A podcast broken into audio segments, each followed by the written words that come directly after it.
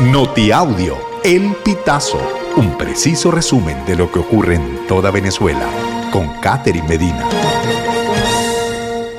Saludos estimados oyentes. A continuación hacemos un repaso informativo por las noticias más destacadas hasta este momento.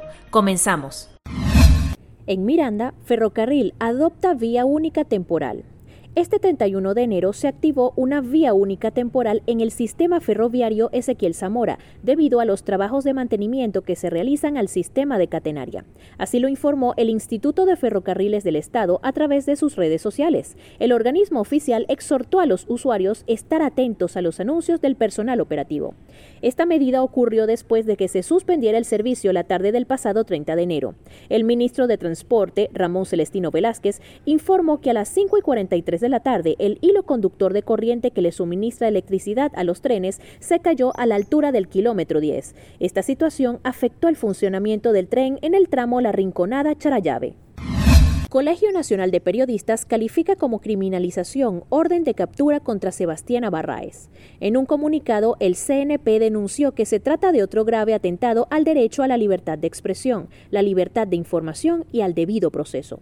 El CNP repudió que se pretenda continuar criminalizando a reporteros, periodistas, trabajadores de la prensa y defensores de derechos humanos, sin conocimiento o acceso a los medios probatorios, sin respeto al ejercicio del derecho a la defensa, a la presunción de inocencia y al derecho de designar defensores privados.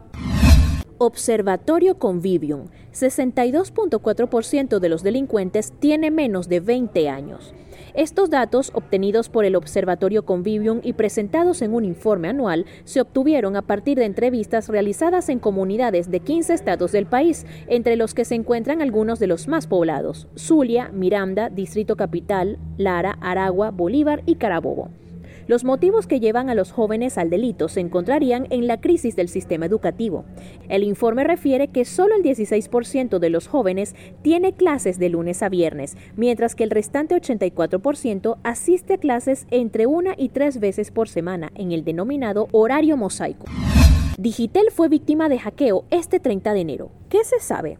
William Peña, periodista especialista en tecnología, señaló que el bloqueo no afecta la comunicación de los clientes. Igual opinó el periodista Frank Monroy, quien subió un video para explicar la situación de la empresa y afirmó que publicó el material audiovisual usando los datos de Digitel. Asimismo, Monroy manifestó que, por ahora, no se tiene certeza de si los datos de los usuarios están en riesgo. El tachirense que trabaja con Yandel gracias a la inteligencia artificial.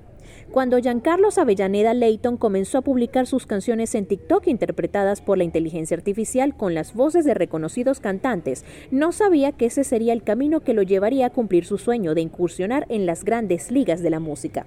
En entrevista con el pitazo, Jan, cuyo nombre artístico es Jan Leighton, cuenta cómo un video viral lo llevó a conocer al reggaetonero puertorriqueño Yandel, componer su último tema titulado Cara y trabajar en su próximo álbum que tendrá por nombre Estimados oyentes, este ha sido el panorama informativo hasta esta hora. Narró para ustedes Catherine Medina.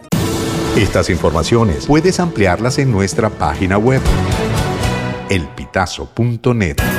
También recibimos tus denuncias vía SMS o WhatsApp a través del 0414 230 2934.